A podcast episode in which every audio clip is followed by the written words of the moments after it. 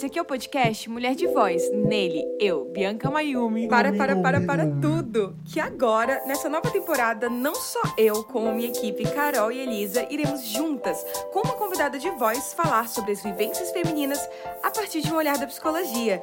Vem com a gente nessa caminhada. Você também pode nos acompanhar pelo Instagram, psi.bianca. Olá, pessoal! Como que vocês estão por aí?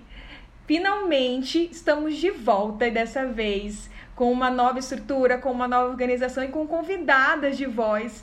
Então, para esse primeiro episódio dessa nova temporada, a gente tem a honra de ter não só a minha equipe, Elisa e Carol, que já já vão se apresentar, como também a nossa convidada, mulher de voz, Natália Salgado.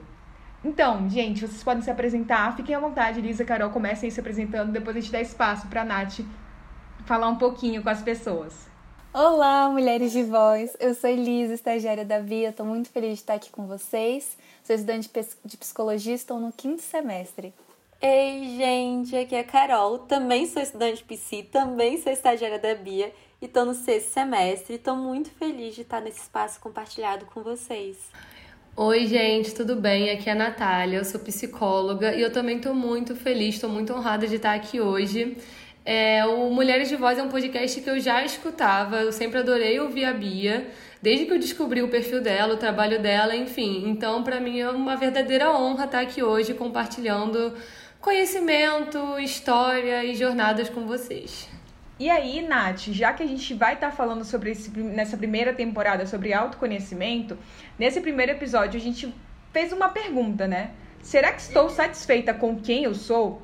E aí eu queria te perguntar, como que é essa relação de satisfação, de autoconhecimento consigo, que você tanto vivencia na tua história, como também com as outras pessoas. Então, para a gente começar, a gente vai trazer aqui esse primeiro quadro, que é o Vocionário, para você dar o teu significado sobre essa temática. Vocionário. Então, Bia, Cara, quando você me falou qual era o tema do episódio, né? E é justamente essa pergunta: será que estou satisfeita com quem eu sou? Foi meio que deu um bug na minha cabeça, porque eu acho que eu estou muito mais acostumada a me perguntar se eu estou no caminho certo para eu ser a mulher que eu quero me tornar.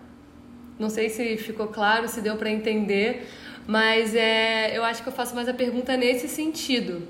E assim, é como se eu ficasse um pouco à sombra, sabe? Da mulher que eu quero ser. Como se a mulher, a Natália do futuro, fosse uma pessoa muito mais confiante, muito mais preparada, muito mais incrível, talvez, do que a Natália de agora.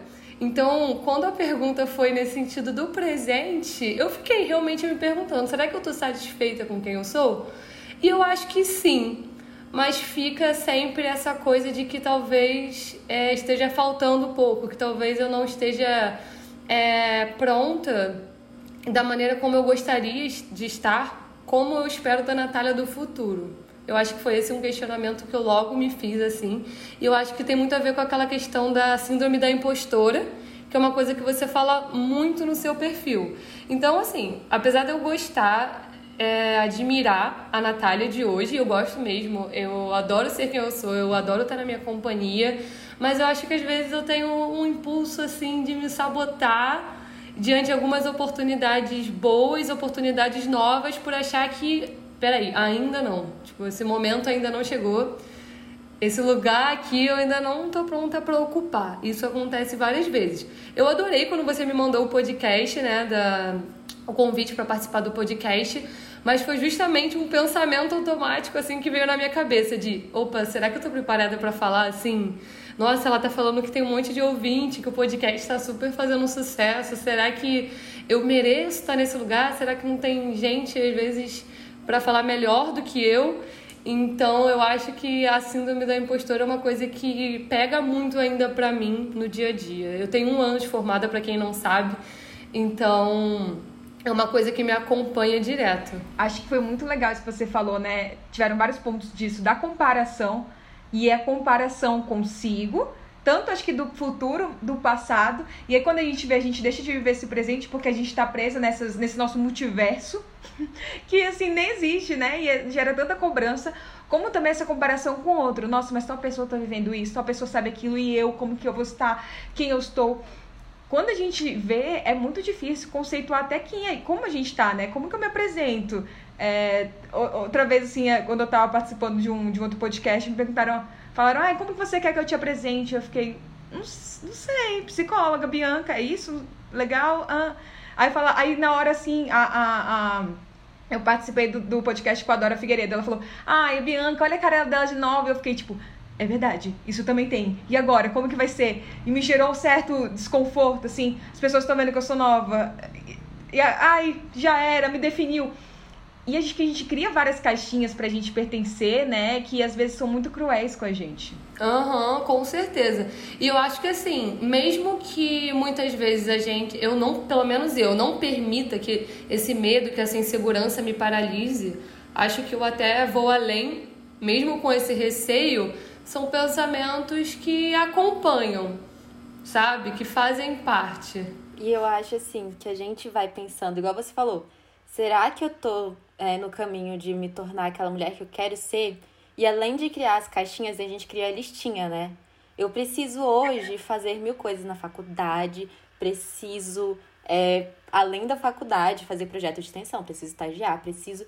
E eu vou adicionando tudo isso para a mulher que eu quero no futuro. Mas o quanto às vezes essa listinha também não é como se a gente estivesse falando que o agora não basta. Porque você sempre tem que fazer mais. Nossa, com certeza. Ah, isso é muito verdade. É, e é engraçado porque nunca tá o suficiente, né? Tipo, até quanto é o suficiente também. A gente sempre se sobrecarrega e é ensinada que a gente tem que fazer tudo para todo mundo, se agradar e agradar o outro, principalmente o outro. Mas até quando é o chega? Porque enquanto chega não, não chega, enquanto o momento ápice não chega, né? É drama, é fazer doce, é ai, tá de draminha, TPM.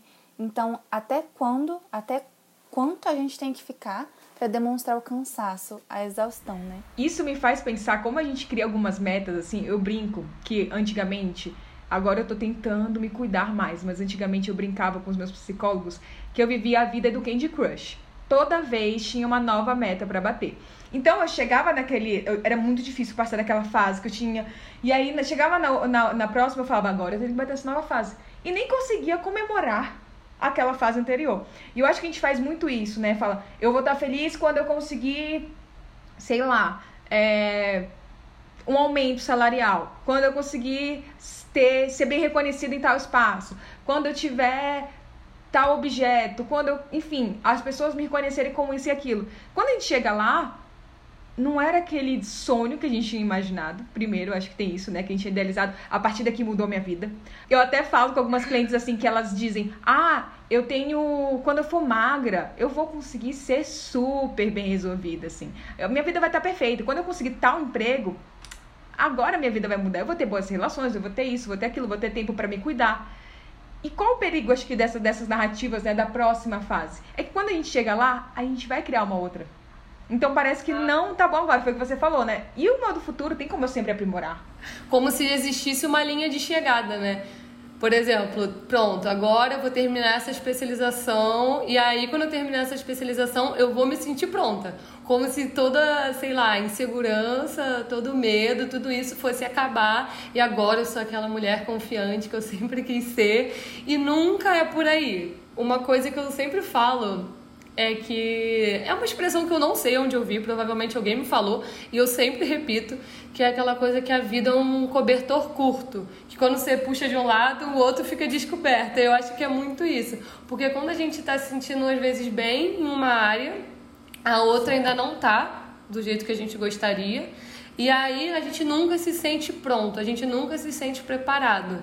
Então, será que a chegada é um lugar que existe mesmo ou a gente fica aí se sabotando, né? E eu achei legal isso que a Bia trouxe de que parece que a gente, quando eu for magra, eu vou ser bem resolvida. Que eu tava até lembrando, hoje a Bia mudou o cabelo, hoje ela deixou roxo. E quantas vezes a gente não pensa assim, né? Não, porque eu já pensei isso, vou cortar meu cabelo e aí eu, vai ser o momento que eu vou mudar a minha vida. Como se aquele corte de cabelo, de repente eu vou correr atrás de tudo que eu quero, porque eu vou ser uma nova mulher. E o tanto que parece que a gente precisa até. Não basta eu correr atrás do meu sonho, eu tenho que mudar todo o meu visual para correr atrás do meu sonho, para combinar com ele. As metas do fim de ano estão aí para isso, né? A gente poderia, por exemplo, começar amanhã. Não, mas tem que começar. Ou dieta. Aí a dieta começa na segunda. E eu converso com as minhas clientes muito sobre isso, assim, de, poxa, por qual motivo não começar essa mudança pouco a pouco, um dia de cada vez. Em vez de idealizar, a mudança vai ser eu começar a fazer exercício físico, ser a rainha da endorfina, então todo, todo dia da semana eu tenho que já estar tá lá correndo. Por que você não faz, tipo, sei lá, 10 minutos na primeira semana e você vê se na segunda semana você aumenta um pouquinho mais? Né? Acho que a gente se cobra muito para estar tá desempenhando e para estar mega satisfeita com a gente e que todo mundo esteja satisfeita com a gente também. E eu não sei se vocês acham isso, mas eu acho que essa cobrança vem muito da comparação que a gente vê, né? Que a gente vê no Instagram, fulano postou mil stories fazendo exercício físico, musa fit do verão. Falei, eu aqui nossa, não consigo nem trotar direitinho, fazer uma esteira, vou começar a fazer exercício? Nossa, lógico que não. E aí a gente nunca começa porque a gente acredita na crença que a gente não vai dar conta, que não vai ser bom o suficiente, que nunca vai ser bom o suficiente. Eu super concordo, isso super faz sentido para mim, de verdade. Eu me coloco muito nesse lugar, assim. Eu acho que comparar é uma coisa que eu tenho feito muito menos. Talvez por perceber na clínica, na minha experiência, né, a maioria das pessoas que eu atendo são mulheres. Eu acho que, sei lá, 95% das pessoas que eu atendo são mulheres. E por perceber quanto que a comparação fazia tão mal para elas, eu acho que isso foi terapêutico para mim no sentido de que, cara, eu não quero isso para mim também. Como é que eu tô falando para essa pessoa que isso tá fazendo ela mal, que isso não é bom para ela? que, enfim, tô falando dos males de tudo isso, todas as consequências, todas as desvantagens e eu faço isso também. Então foi uma coisa que eu fui parando aos poucos. Mas mesmo assim eu acho que é inevitável. A gente se compara, não tem como. E eu acho que uma coisa que a gente pode tentar fazer é se inspirar em algumas pessoas. Porque, assim, se inspirar já soa diferente. É diferente de comparar, porque comparar quase sempre parte de um lugar ruim, como se você estivesse por baixo. Nunca. É dificilmente a comparação é você no mesmo nível ou você um pouco mais à frente. É sempre a gente por baixo, é sempre a gente pior, é sempre a gente de um aspecto muito mais negativo. Então, hoje em dia eu prefiro falar que, que eu me inspiro ver alguma coisa positiva, falar que eu quero chegar lá, fazer aquilo ali do meu jeito. Eu tento ir por esse caminho em relação às comparações. E eu acho que as comparações tem uma coisa muito é, importante de a gente estar tá abaixo na visão de quem. Que a Valesca da Zanella traz muito isso, né, na prateleira do amor. E o quanto que a gente não aprende isso. Então a Bia traz no Instagram dela sempre Minas Malvadas. A Cad já podia ser ela, mas a Regina George ela era escolhida por toda a escola. Esses dias eu tava até vendo High School Musical. E aí a Sharpay, gente, dedicadíssima lá no teatro, fazia tudo. Mas o Troy, que é o menino popular, escolheu a Gabriela. E aí, de repente, a Gabriela vira um problema na vida da Sharpay, porque a Gabriela foi escolhida. E é isso, na, na visão de quem que ela tava embaixo? Porque ela era dedicada em tudo, ela tinha reconhecimento em tudo. É, mas faltava aquilo, faltava a escolha. Gente, sempre achei Sharpay rainha incompreendida. Ela só queria. Ela só queria fazer o que. Assim, ela trabalhou duro para chegar lá. E aí vem alguém, um bonitinho famoso, e tira o lugar dela. Ah, não. Ficava revoltada com aquilo. Nossa, é verdade. Gente, eu também adorava Sharpay. Eu sempre amei a Sharpay, assim. Eu amava a atriz que fazia Sharpay, né? Então, assim, pra mim a Sharpay também sempre foi injustiçada. É justamente o que a Bia falou. Ela tava ali, ela fazia anos aquilo. Ela era realmente a melhor, ela dançava, ela dava graça àquilo. O filme não teria nenhum sentido sem a Sharpay. Aí me vem um menino de basquete querer cantar. Me poupe, só porque cantou no karaokê. Aquela... Tadinho, né? Ele não pode nem viver, ele não pode nem viver as vivências dele. Mas eu vou ficar do lado das mulheres, é isso. É, e aí eu acho que agora a gente pode, né, falando sobre mulheres, trazer aqui os relatos de outras mulheres, então, em Chipre, esse segundo quadro, que a gente convida mulheres de voz para falarem um pouquinho como se sentem, o que, que percebem desse tema que a gente está trazendo aqui. E a gente teve mulheres respondendo essa pergunta: será que estou satisfeita comigo mesma? Não diga alô, diga mulher de voz. E agora a gente vai ouvir a Paloma e a Bela trazendo um pouquinho dos relatos delas. Não, constantemente me vejo insatisfeita comigo mesma. Às vezes eu fico refletindo quanto disso é insatisfação realmente minha e quanto disso é apenas um reflexo das coisas que eu escuto, da sociedade, no caso. Mas a resposta é não. Constantemente eu me vejo insatisfeita comigo mesma. É uma, essa pergunta é uma pergunta que eu me faço todos os dias, eu estou satisfeita nos tempos atuais. E eu não, eu não. A minha sensação é como se eu estivesse correndo atrás de uma coisa que não existe. Então, é, um, é sempre um padrão, é sempre um, uma questão, é sempre um, um tipo de mulher que tem que ser. Então, eu sempre me sinto como é, não fosse o ideal. E que esse, esse ideal não, não atingisse, sabe? Então, tem dias sim que é muito difícil lidar com, com isso, com essas questões.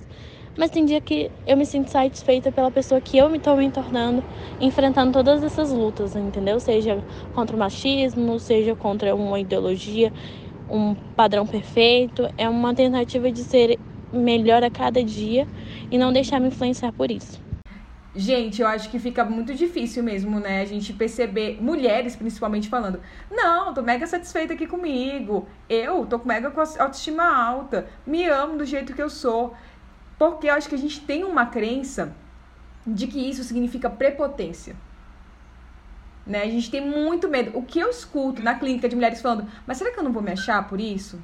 Será que eu não tô sendo egoísta por isso? E aí falar que você também tá bem, parece que não pode. Você tem que reclamar um pouquinho ali que tem alguma coisa de errado.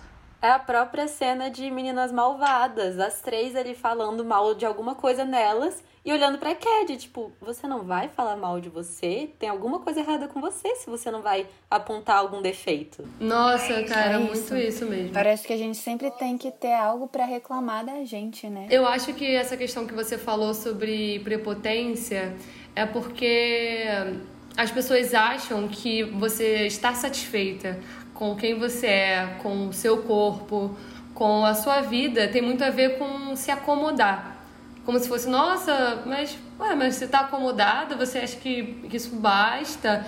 E é uma coisa que não tem nada a ver com a outra, mas as pessoas insistem muito nisso, como se você, uma mulher gorda, por exemplo, ela tá feliz no corpo dela, ela tá se aceitando e gostando dela do jeito que ela é, ela tá satisfeita, isso é um absurdo. Como assim? Você se conformou com, com a situação que você tá? Você não pode se conformar sabe? Então por isso que as pessoas, esses dois áudios me fizeram pensar nisso, como se as pessoas estivessem correndo atrás de uma coisa que elas nem sabem muito bem o que, mas que elas precisam tentar chegar lá de alguma maneira, porque é o que as pessoas estão falando. Você não pode se acomodar, você tem que chegar, tem que levantar, tem que ir atrás dessa linha de chegada, que é o que a gente está falando aqui o episódio inteiro, mas que ninguém sabe muito bem onde é, o que, que significa que, que você vai ganhar, o que, que você vai achar quando chegar lá. Me fez pensar muito sobre, sobre Soul e aquela busca pelo propósito. Eu tenho que fechar todos os pontos ali do meu propósito para estar tá satisfeita. Só que eu nem sei às vezes a resposta desse ciclo aí. Como assim? E aí, às vezes, é aquilo que a gente tava falando, né? A gente às vezes até chega naquela fase que foi ele chegou ali e ficou, tá, é isso? É só isso mesmo, assim, não, não tinha mais nada. E agora? Uhum. E, o, e o quanto também na prepotência dos outros de é, entrarem, né, quererem falar sobre, e julgar sobre as nossas escolhas. Então, nesse exemplo que a Ana deu de é, sobre gordofobia, o quanto não tem aquele comentário de nossa, queria ter a autoestima dela, não tem senso do ridículo. Ou então você vê alguém que não tá nesse ideal superprodução, não quer ficar rico, nossa. Mas, pelo amor de Deus, hein? Esse é o seu objetivo? Não tem objetivo maior, não? Mas você não tem sonhos? Quantas pessoas se sentem no, na posição de invalidar a experiência do outro? E é engraçado porque é sempre assim, né? Se a pessoa não quer se tornar uma profissão igual psicólogo, sei o que, quero ser digital influencer. Nossa, mas você vai trabalhar disso, você vai viver disso. Virou blogueirinha agora. Sempre tem um mais. Então, agora nós vamos escutar mais dois relatos dessas mulheres de voz que nos acompanham. Bruna e Dani. Eu acho que uma coisa que marca muito a minha vida hoje em dia, o meu cotidiano enquanto universitária, é o fato de sentir que eu nunca consegui produzir o suficiente em determinado dia. Então, ainda que eu tenha me organizado, ainda que eu tenha feito tudo o que eu planejei, parece que aquilo não é o suficiente. Então, eu começo a pensar nas coisas do dia seguinte, da próxima semana, do mês que vem. E nunca chega um momento em que eu fico satisfeita. Nunca chega um momento em que eu é, sinto que é válido eu poder relaxar. Então, uma coisa que eu estou buscando fazer agora é conhecer meus limites e, de fato, estabelecer limites concretos. Então, não, a partir desse horário não vou trabalhar mais, ou não, é, já fiz tudo que eu tinha planejado, então agora eu vou descansar. Porque eu vejo que se eu, se eu focar apenas no que falta, eu nunca vou conseguir me permitir esse lugar de descanso. Bom, quando eu penso na minha vivência com amor próprio e com autoconhecimento, eu acho que foi muito um processo de aprender a abraçar minha vulnerabilidade e ter coragem de ser quem eu sou, na minha singularidade. Entender que não é meu corpo que me define, não é a minha produtividade acadêmica que me define, não é o outro que me define, né? E isso é um, foi um processo assim, é um processo, na verdade, né? Diário de olhar para mim, olhar para as minhas necessidades e tentando diariamente me amar, me respeitar, com todos os meus defeitos, com todas as minhas dificuldades, com todas as minhas questões e tentar ter um pouco mais de tolerância e cuidado, assim como eu tenho com as pessoas que estão à minha volta, né? E acho que é sobre isso. É sobre isso, meninas.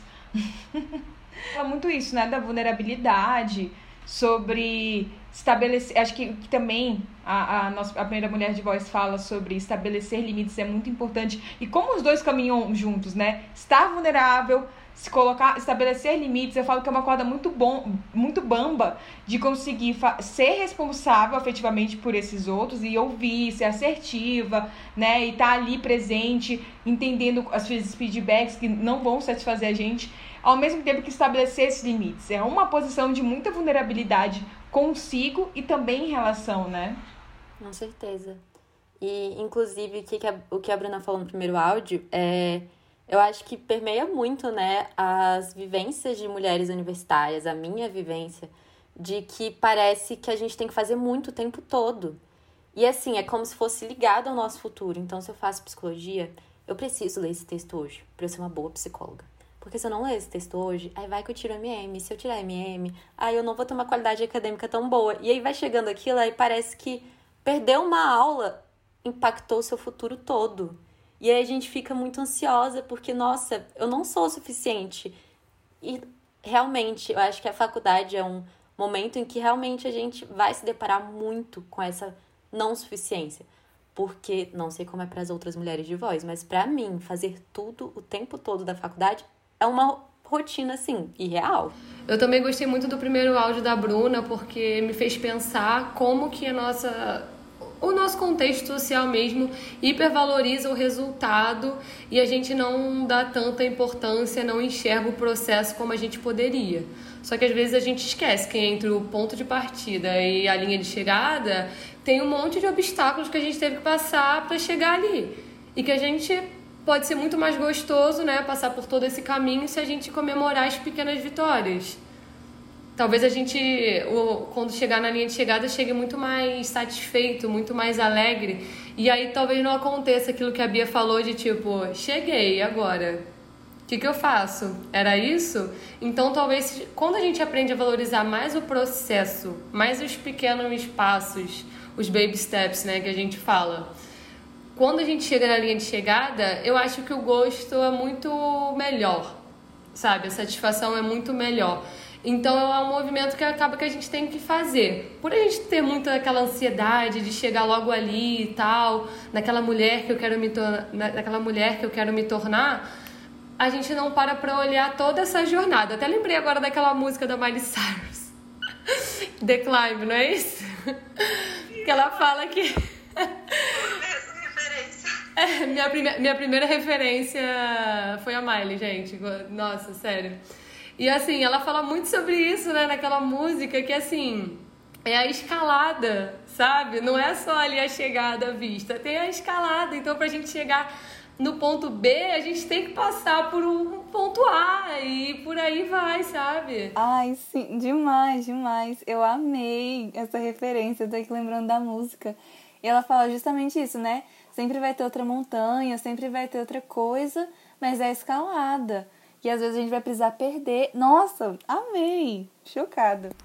E enquanto, né, isso da escalada e do que a Carol falou da, das, das pessoas da faculdade, eu acho que não só isso, acho que a gente como mulher, tanto que o burnout tá aí para mostrar isso, né? Quem mais vive, tá vivenciando o burnout são mulheres. Por qual motivo? Porque a questão do trabalho, desses compromissos, porque é isso, né? Parece que satisfazer é, é o que a, a Nath está falando, de entregar produto. Tem que ter ali um resultado. Então, o trabalho hoje em dia, seja na faculdade, escola, como também o ofício que a gente está ali, tá ali exercendo, ele é muito árduo, porque a gente tem que fazer aquilo parece que perfeitamente. E a gente sabe que como mulher também exigem mais da gente, né? duvidam mais da nossa capacidade. Então, se eu sou, tô fazendo isso como estagiária junto com uma, um outro estagiário, o estagiário é bem menos cobrado do que eu. Tem, sempre tem essa comparação. E a gente se compara com os homens, que a gente já está em total desvantagem, como com outras mulheres, porque tem poucos espaços. Então, vai ficando nesse lugar de eu ter que fazer, dar o resultado, dar o resultado, e aí a gente vai se esgotando, vai esquecendo da gente, e vai, vai, vai realmente, eu acho que deixando a gente em último lugar desse espaço e quando a gente vê, a nossa saúde mental foi pro lixo. E, a, e, e, eu acho que tem muito, muito esse lugar, né, de reconhecer os nossos limites mesmo e falar, não tá dando. Eu não só tenho esse trabalho, como eu tenho que cuidar das minhas relações e eu me cobro para cuidar dessas relações, maternar as pessoas ao meu redor, eu tenho que cuidar de casa. Eu, sabe, são, não existe mais acho que essa, essa questão né, de dupla, tripla jornada. A gente faz tantas jornadas. E eu lembro muito de uma cliente falando isso pra mim, assim: Nossa, Bia, mas eu só tô trabalhando.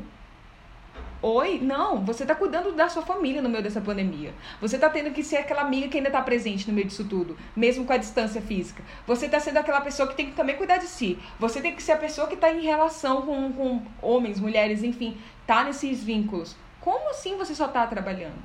Não existe isso.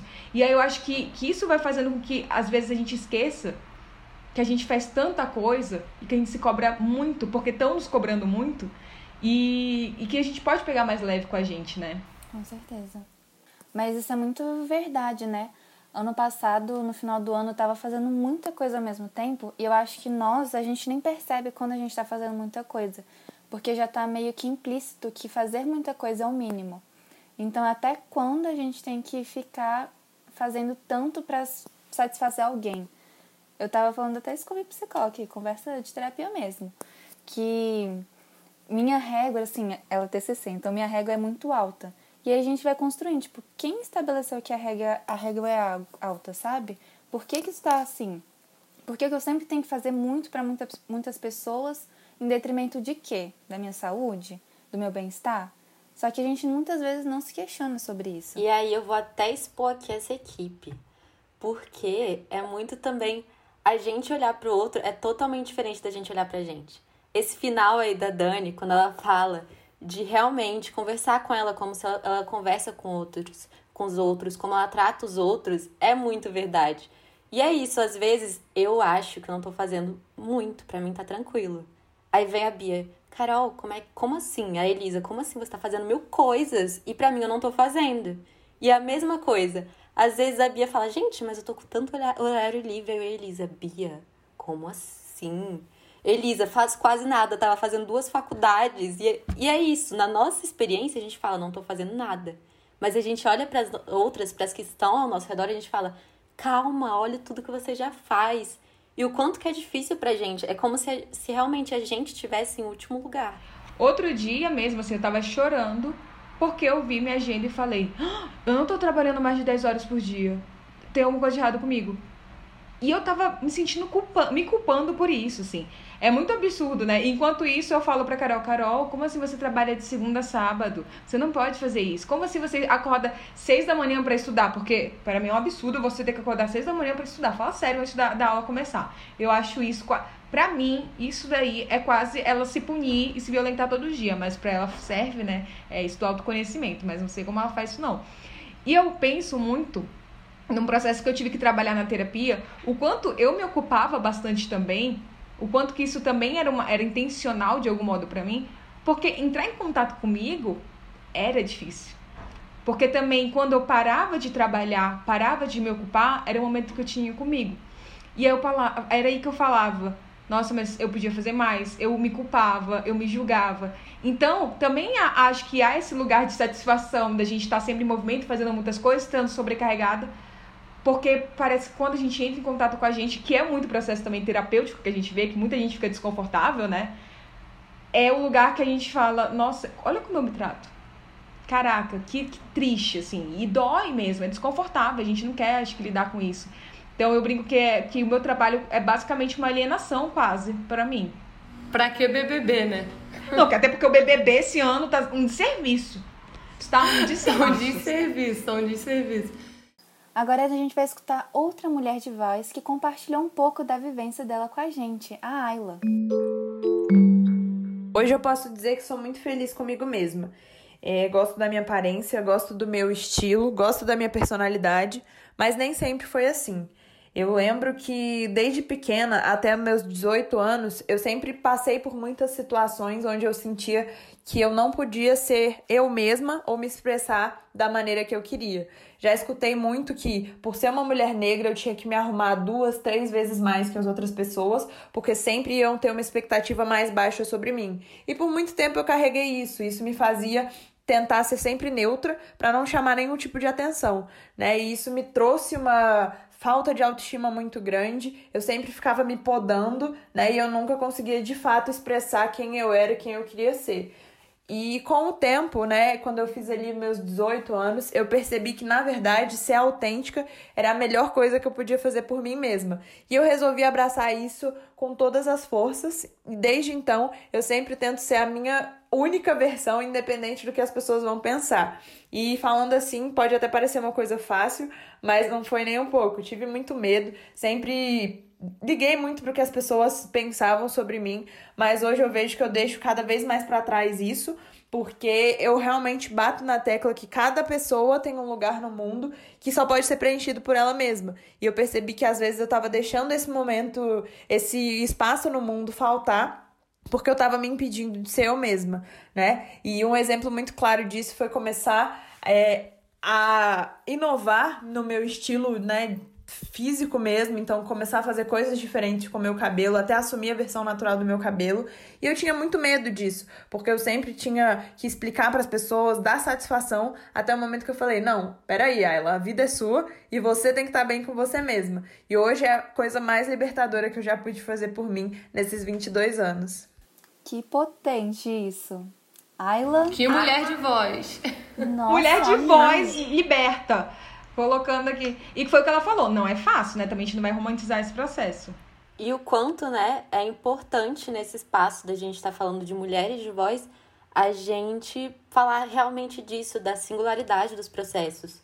Porque é, a gente tem que pensar. Eu, às vezes eu acho até que aquela frase que tanto foi falada e que hoje a gente viu tanto que é violenta, de somos todas mulheres. Sim, somos todas mulheres, mas a gente tem que entender que cada uma tem o seu processo.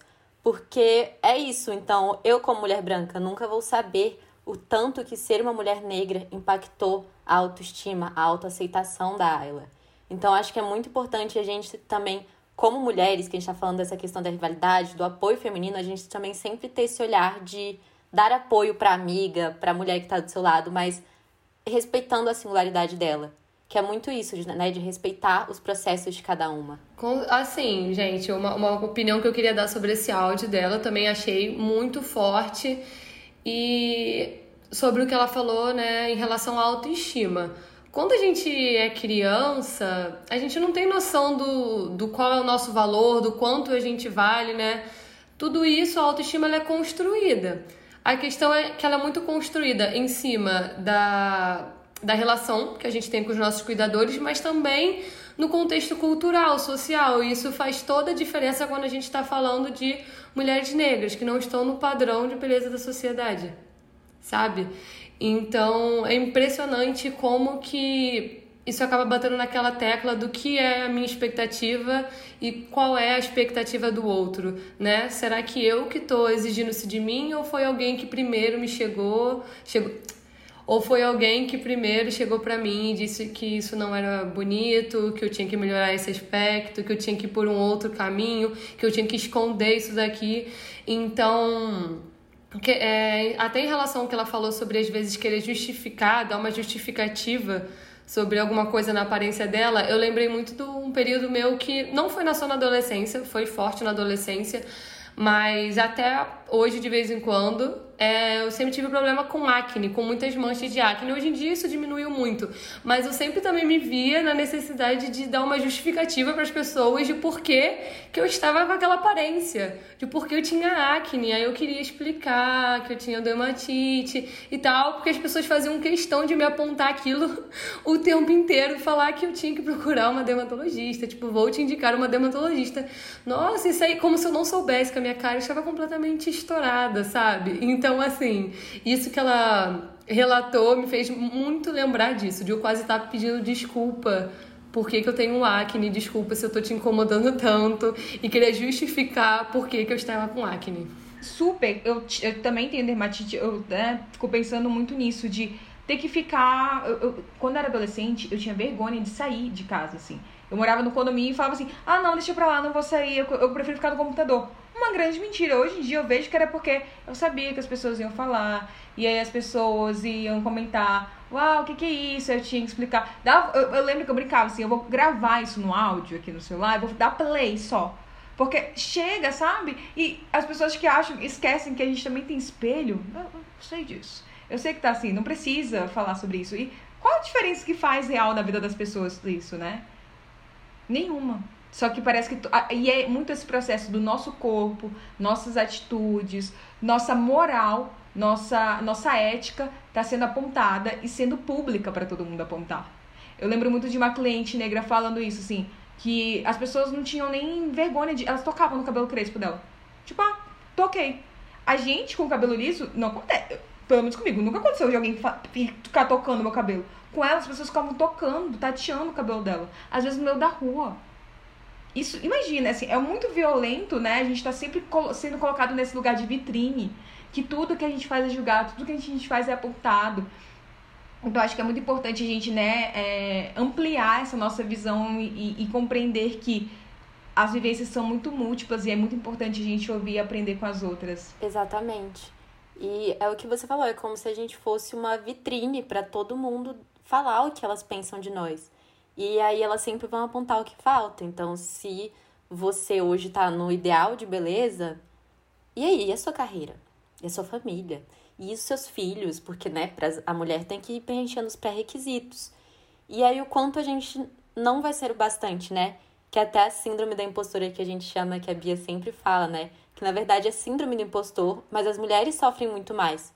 Porque aí sempre vai ter um homem ali apontando sempre vai ter, né, o que a nossa sociedade falou que era o bastante, que é um homem hétero, branco, cis, apontando ali, olha, você aqui, mulher, não é o bastante. Você ainda precisa correr atrás. E aí a gente tá nessa correria diária para tentar achar a linha de chegada que a Nath falou, que onde que ela fica. Perfeito. É, é muito engraçado porque quando a gente tá bem com a gente mesmo, sempre vem alguém também para falar que algo não está certo em nós. E a gente se olha todos os dias no espelho. Eu lembro que teve uma ocasião, eu sou bem branca, bem branquinha, eu sei disso, eu, eu me olho no espelho. E as pessoas iam falar, tipo, nossa, mas você tá parecendo doente, nossa, mas você tem que tomar um sol. Fui eu tomar sol. Eu fiquei tanto assim com essa obsessão de ficar no sol, de tomar sol, e eu tenho que ficar saudável com aquela pele, pele gold, sabe? Eu fiquei tão vermelha, mas assim, queimou minha pele. E queimou de queimadura mesmo. Então, assim, o que, que eu me submeti a fazer por conta de um comentário alheio, né? Agora nós vamos escutar outras mulheres de voz que compartilharam conosco. Primeiro, a Lorena e segundo, Ana Clara. Então, de modo geral, eu tô satisfeita. Só que quando eu penso nessa questão da carreira acadêmica, é, da faculdade, né? Eu fico bastante insegura por pensar que eu não estou fazendo o suficiente, então que eu não estou lendo textos suficientes, que eu ainda não consegui um estágio, que eu não estou fazendo o máximo que eu posso, sabe? Mesmo que eu te, esteja pegando mais matérias é, esse semestre. Então eu fico bem satisfeita com isso, dessa parte da minha vida, mas de resto da minha vida pessoal, é, eu me sinto satisfeita. Bom, é, eu sou satisfeita com quem eu sou, mas não é de uma forma estagnada. Eu entendo a necessidade de uma constante revisão dos meus comportamentos e também uma importância em, em, uma, em se dedicar a sempre, a sempre melhorar. Então, a partir dessa afirmativa, estou satisfeita, para mim, ela não anula é, esses fatos. É muito, é muito engraçado quando a gente escuta essa parte, principalmente acadêmica, né? Eu, isso toca muito em mim. Acho que até na Carol também, que a gente está passando por essa fase juntas.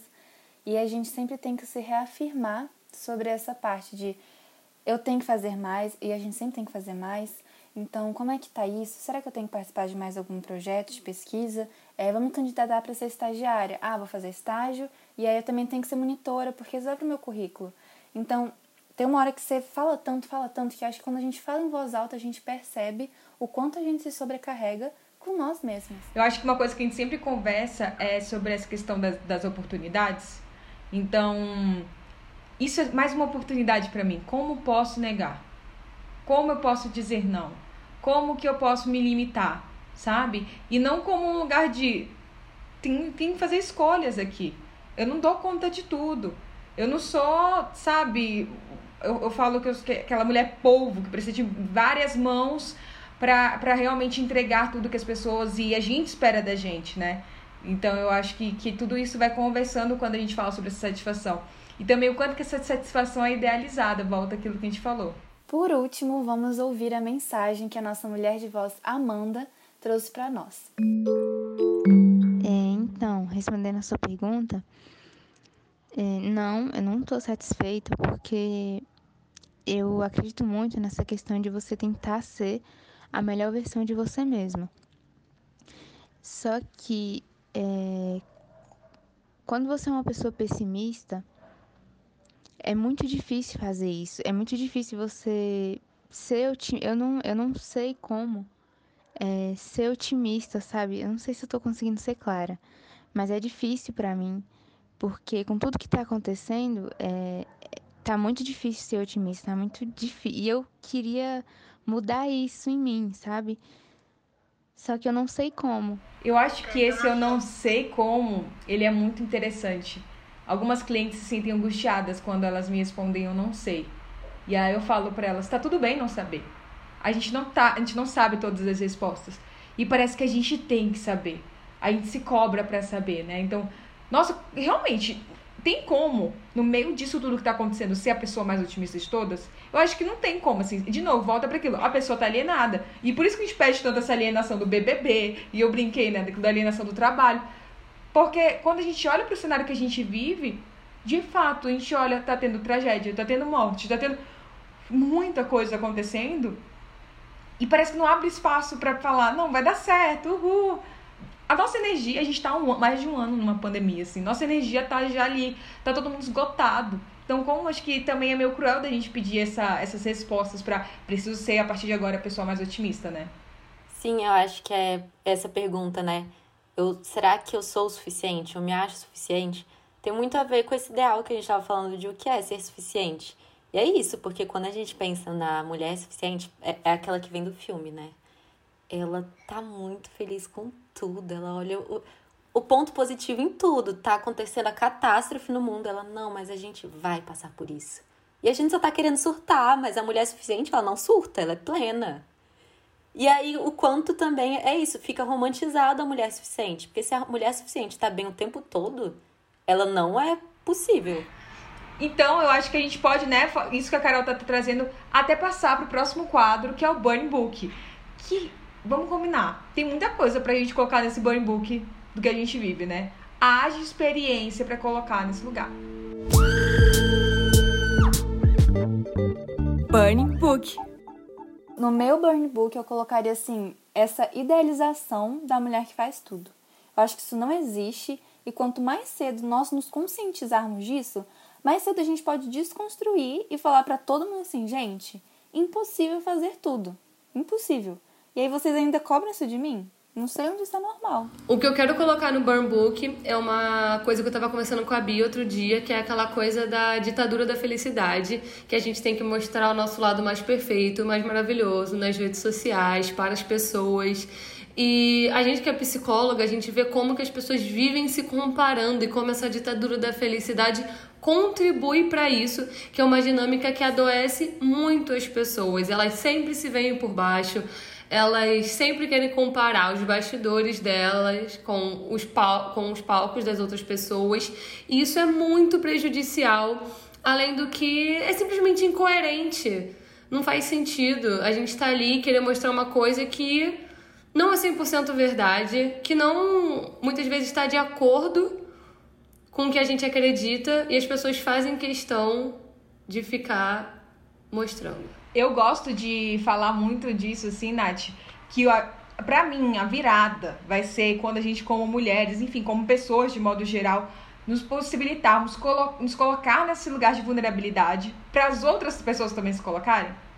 Porque é isso, assim, a gente fala, ai, mas aquela blogueira, ela tinha que mostrar, chega de público, ela tá falsa, mas você também não, não coloca aquele filtro, não faz, sabe? Vamos começar pela gente, eu acho que isso também vai possibilitando. Ah, quando, quando outra pessoa fizer algo mas, que, mais natural, vamos incentivar, eu acho que a gente pode ir construindo esse movimento, né? De uma forma mais intencional, de uma forma se autorresponsabilizando por isso, pra gente possibilitar que todo mundo também vá se sentindo à vontade.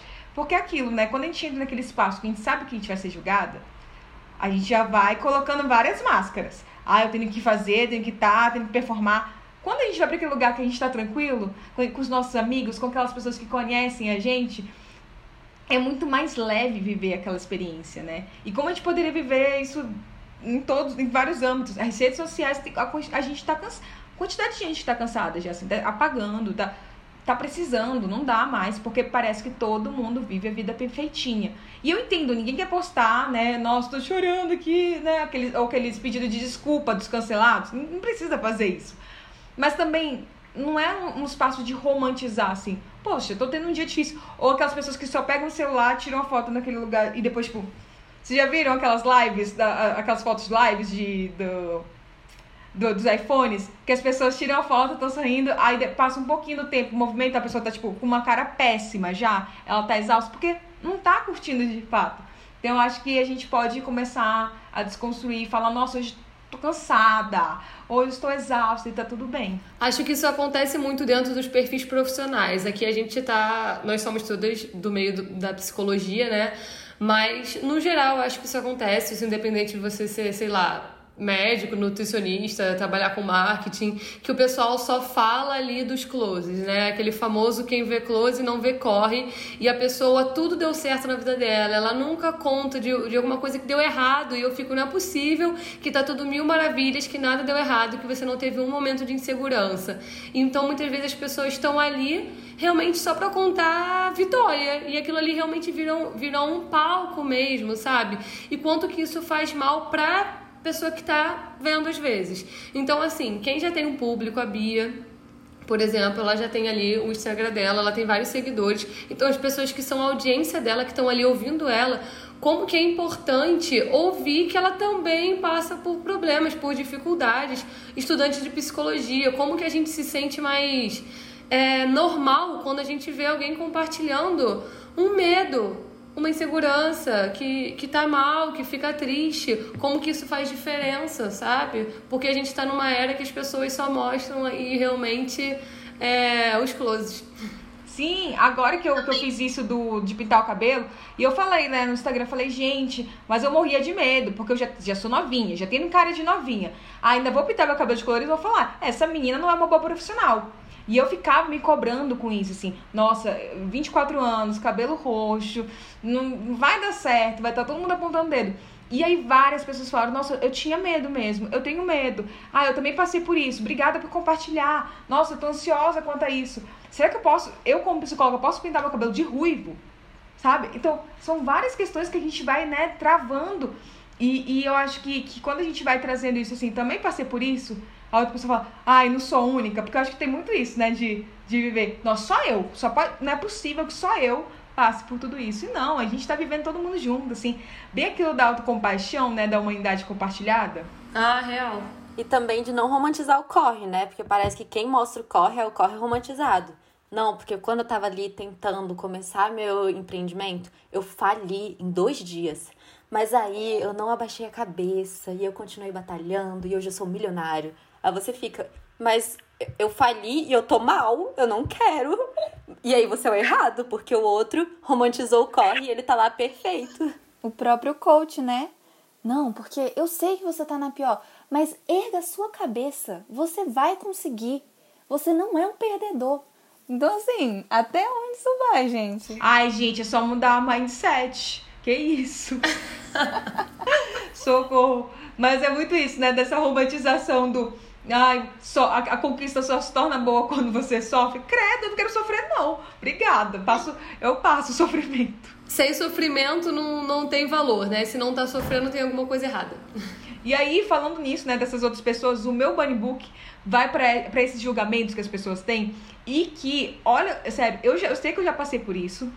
Eu, vários clientes também já me, já me falaram que passaram por isso. De algumas pessoas pré-julgarem a gente de algo e a gente ter que manter essa, essa persona que o outro criou. Então, lembro muito de uma cliente falando assim: Ah, teve uma mulher que achou que eu era metida. Eu comecei a virar uma pessoa metida na frente dela. Eu fiquei depois de tempo, por que eu tô sendo metida? Eu nem sou metida. Então, assim, das pessoas terem um julgamento, um, uma, um preconceito da gente e parecer que a gente tem que cumprir com aquela expectativa daquela pessoa. Então, se ela achou que eu sou uma pessoa organizada, nossa, tem que ser a pessoa mais organizada na frente dessa pessoa. Se ela achou que eu sou uma pessoa mega calma, tranquila, não posso ter um dia mal, porque eu tenho que manter. A que a pessoa está esperando isso de mim. Imagina, eu não cumpri com isso que a pessoa está esperando. Então, eu acho que vou colocar isso num burn book, da gente poder ser mais livre para ter dias bons, dias ruins, de ter nossos, nossas inconstâncias, de ver essa montanha russa aqui que faz parte. E tá tudo bem. E que a responsabilidade de como o outro vai estar tá recebendo, o outro vai, vai pegar isso e vai julgar isso, é dele, não nossa, né? O outro que, que também saiba, a gente saber diferenciar a responsabilidade de cada um. Eu vou tentar me comunicar de uma forma assertiva, mas se o outro não pegar essa assertividade também, aí ele já luta na terapia dele, porque senão a gente vai abraçando o mundo e a gente não dá conta de abraçar o mundo todo. Eu acho, Bia, que nessa sua fala também da gente ter a liberdade de mudar, né? Que às vezes a gente se vê mudando, mas a gente fala, cara, eu não posso mudar, porque senão a pessoa vai falar que eu tô diferente, aí eu não sou uma boa amiga, eu não sou uma boa companheira, eu não sou uma boa filha, porque você mudou. Eu tava até falando isso com uma amiga minha. Ela falou: Ah, mas é que eu não sei se eu falo disso, sabe, com você. Eu falei: Olha, eu acho que você tá se apegando na imagem que você construiu de mim. Então, as pessoas constroem imagens sobre a gente, mesmo sem a gente saber. E a gente faz isso com os outros também. Mas é saber que todo mundo vai ter uma, uma pré-impressão, sabe? Uma impressão sobre você. E aí você decide se você vai deixar ela te dominar ou você vai construir a impressão que você quer causar.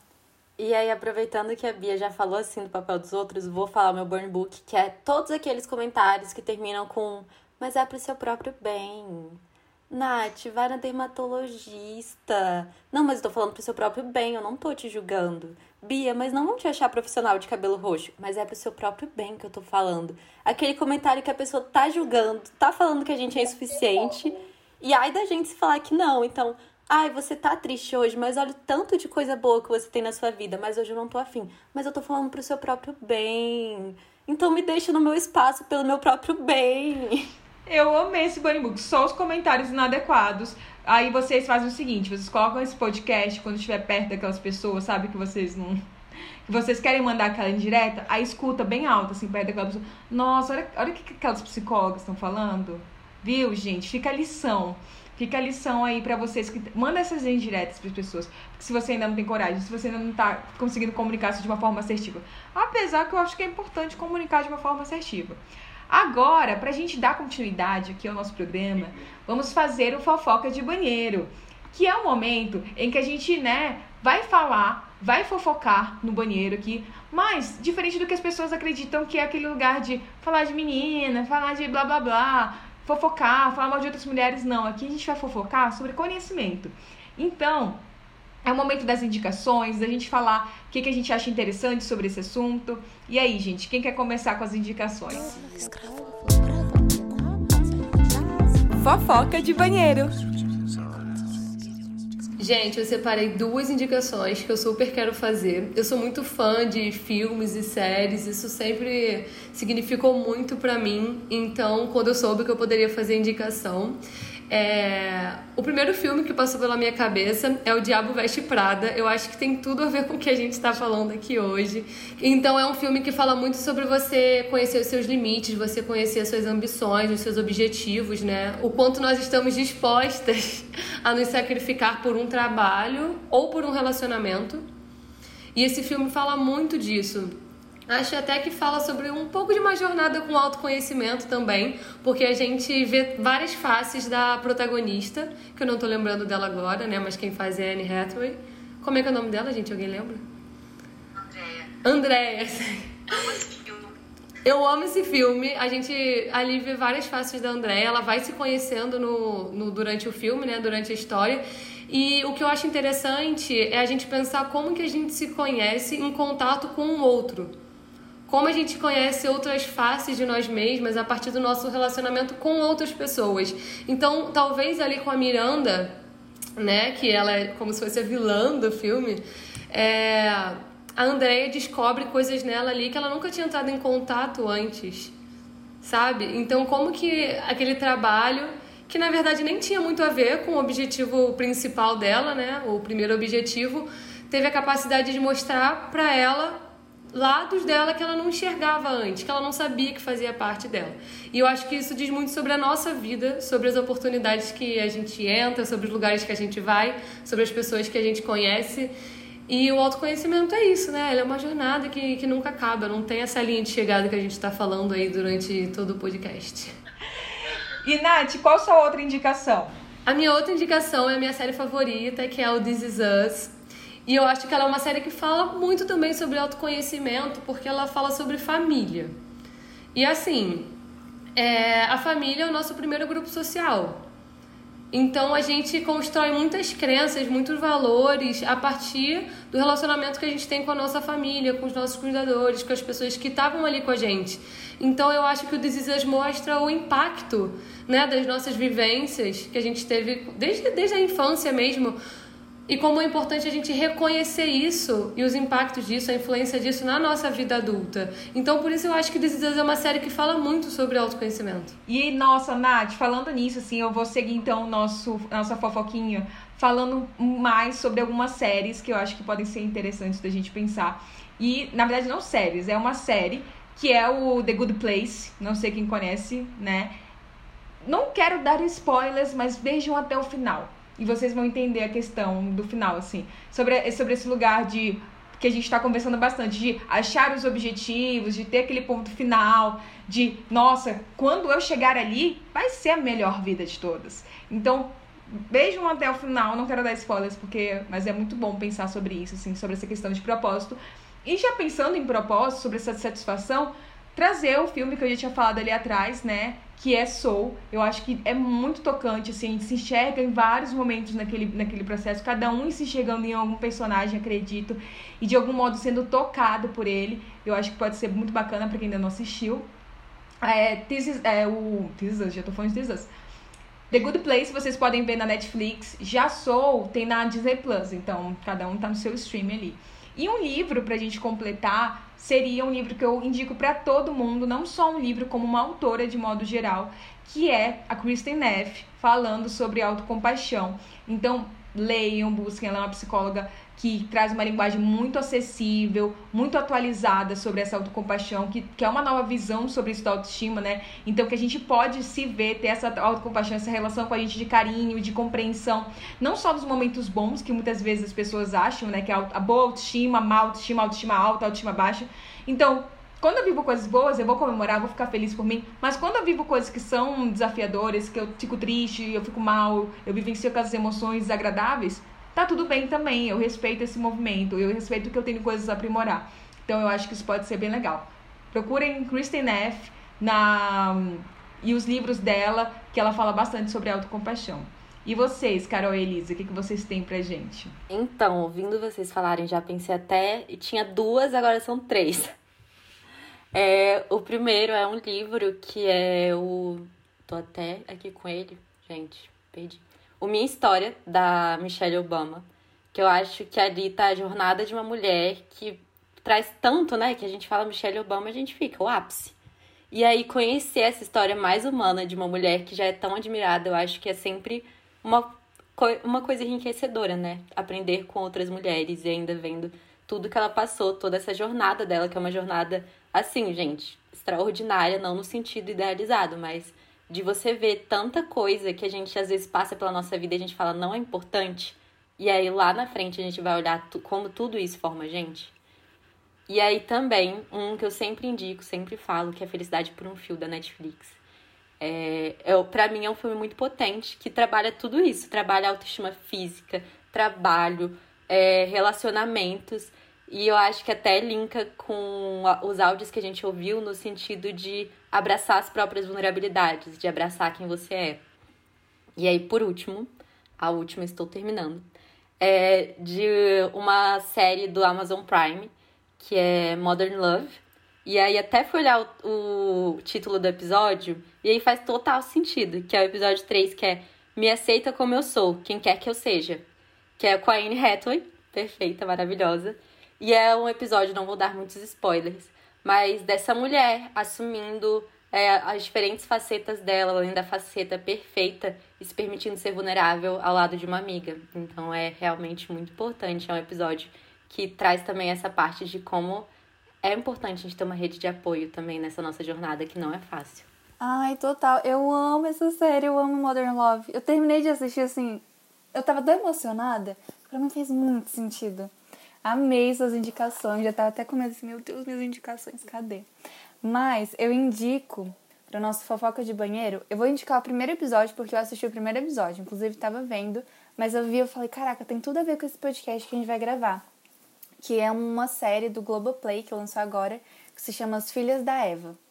E aí fala muito sobre essa parte de quando a gente começa um relacionamento, que na história vai contar melhor, mas como a gente pode se perder. E aí a gente para de entender quem nós somos. E aí depois de um tempo a gente estrala e fala: caraca, eu sou muito mais que isso. E também dentro dessa série já fala também como a mulher ela já está no habitual de fazer muitas coisas que é o normal da mulher fazer muitas coisas. Mulher não para, não descansa. E aí conta um pouco dessa trajetória, dessa fala. E também teve outra que a Carol tava falando, eu lembrei que para mim quando eu assisti fez muito sentido, que é uma série que tem na Amazon Prime, que é Little Fires Everywhere. Eu acho, é, acho que é isso. Muito bom também, fala justamente de dois lados de histórias de mulheres distintas, mas que vivem assim intensamente a vida, fazendo tudo para todos, e quando elas se veem perdidas, é o ápice. E aí é, a história gira em torno disso. Super recomendo. Fez muito sentido para mim, acho que pode ajudar vocês também. Eu amei que aqui tem todas as plataformas, entendeu? É. Vai todo mundo falir. Aí, não, e ainda tem que comprar os livros. Né? Gente, tadinhos. Não, bom tempo de vocês também, né? Não vão se cobrar pra. Porque tem isso também, se cobra porque a gente tem que estar atualizado com todas as séries. Às vezes as pessoas perguntam, mas você viu tal série? Eu fico tipo, não na lista, ainda falta, socorro, né? Parece que a gente tem falta até na série, gente. Ó, oh, lembrei de uma indicação aqui, ó, que tá liberada, que é um TED Talk, que é da Chimamanda, é, O Perigo das Histórias Únicas. Super importante é. pra gente pensar, pensar nessas múltiplas possibilidades. Então, pronto, ó, gente, não precisa assinar tudo. Perfeito, eu amei essa. E agora, pra gente já ir encerrando, Nath, vamos pro último quadro, que é o momento testão. Então é a hora de você bater o teu testão aqui para as outras mulheres de voz, para você realmente nesse espaço dar voz para as coisas que você acredita que outras mulheres precisam ouvir e precisam também de algum modo serem acolhidas, né, serem contempladas. Momento testão. Ai, gente, que responsabilidade. Mas assim, diante de tudo que a gente conversou aqui hoje, essa conversa foi, foi super bacana, super agregou, pelo menos para mim. Espero que esteja agregando para quem tá ouvindo também. Eu acho que o recado mais sincero e mais precioso que eu posso dar hoje é que o caminho do autoconhecimento ele não é algo que possa ser feito com pressa, com impaciência ou com ansiedade para chegar logo a algum lugar.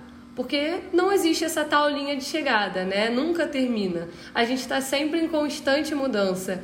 E não é um caminho fácil, como muita gente pensa ou como muita gente fala, porque também envolve enfrentar alguns aspectos nossos e da nossa história que a gente não se orgulha, que é desconfortável, que às vezes machuca, que dói, mas também é um caminho que nos leva à nossa autenticidade que foi dito aí no áudio, não lembro agora o nome da, da ouvinte, mas ela falou sobre essa questão de ser autêntica. E eu acho que a autenticidade, ela nos mostra, com a autenticidade a gente é capaz de mostrar um lado mais real e mais honesto de nós mesmos, perante os outros e perante nós. Então, assim, na verdade, eu acho que esse autoconhecimento ele é um combo mesmo, porque ao mesmo tempo que ele liberta, né? É, ele traz aceitação, ele traz confiança e ele traz paz. E paz no sentido de que eu me vejo como eu sou, eu me amo mesmo assim, e eu estou disposta a me acompanhar nessa jornada doida, meio cheia de descobertas. E aí eu queria citar uma frase que eu gosto muito do Sartre, que ele diz assim: Quem é autêntico assume a responsabilidade por ser o que é, e assim é livre para ser quem se é. Nossa, Nath, de verdade, assim, muito bom. É, eu acho que várias mulheres, você falou assim, eu já me, espero que as pessoas fiquem de algum modo contempladas, né? Tenham contribuído com isso. E com certeza eu acho que muitas vão se sentir abraçadas com o que a gente está falando, com o que você trouxe aqui pra gente. Eu tô me sentindo abraçada, tô me sentindo contemplada, de verdade. É muito bom te ouvir falar de uma forma tão leve é muito bacana te ver trazendo, sabe, a tua história, trazendo o teu conhecimento de uma maneira que todo mundo possa alcançar, de uma maneira que eu acho que é por isso que dá tão certo para ti, sabe? É, já aproveitando e, e te parabenizando, assim, acho que é por isso que faz com que a gente tenha vontade de te acompanhar. Porque você faz de uma maneira, você traz todo o teu conhecimento de uma forma em que não fica inacessível de uma forma que não, não ficar ah, eu tenho que mostrar que eu faço isso e aquilo. Você é engraçada, você traz isso na tua história, você traz, sabe, na tua relação contigo, com as pessoas ao teu redor. E aí dá pra gente se conectar. Então, bem aquilo que a gente tá falando, né? Da gente se colocar nesse lugar de vulnerabilidade, da gente acessar, aceitar nosso processo. E dá pra ver que você tá fazendo esse movimento, assim, não sei como tá sendo pessoalmente fazer isso, né? Mas pra gente passa muito isso e é muito gostoso acompanhar. Então, muito obrigada mesmo. Ai, Bia, obrigada, de coração. Muito importante para mim ouvir isso de você. De verdade, é muito bom, assim, te acompanhar tanto. Te ouvir aqui e te, te, ouvir lá no, no, nas suas redes sociais. Inclusive, se já quiser fazer o teu jabá para as pessoas te acompanharem, acho muito legal.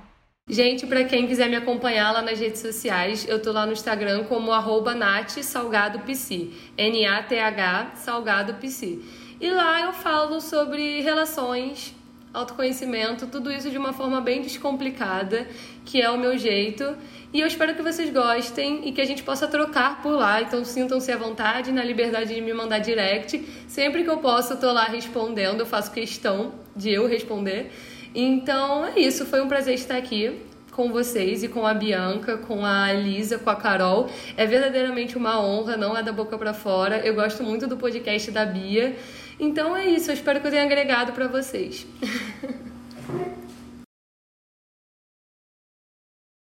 Ai, muito obrigada, Nath. Foi muito legal te conhecer. Espero que a gente se encontre em outras collabs.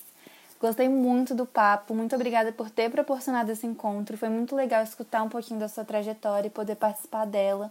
Conte conosco em tudo que você precisar e a gente vai se falando. Muito obrigada mesmo. Ai, obrigada a vocês.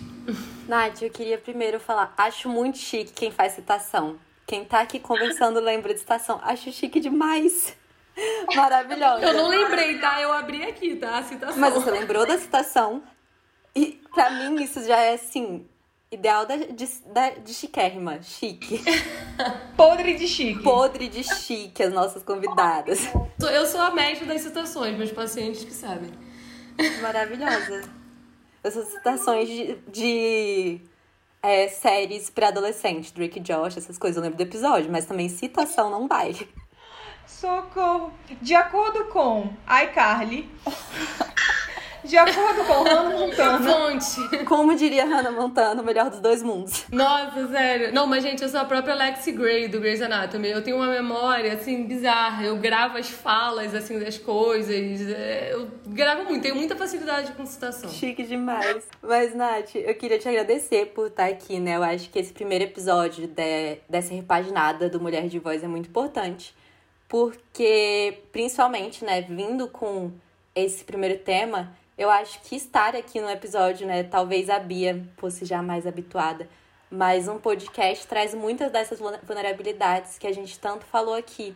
E eu acho que trazer um espaço compartilhado de mulheres, trazendo a voz de outras mulheres pelos áudios e sendo acolhida pelas mulheres que vão ouvir, é também um espaço muito de entrar em contato, contato com a própria vulnerabilidade e abraçar um pouquinho os nossos errinhos de se embolar na fala, de falar alguma coisa e falar, meu Deus, o que, que eu falei? Então, muito obrigada por estar aqui com a gente, por essa conversa tão leve. E muito obrigada por todas que chegaram até aqui nesse podcast.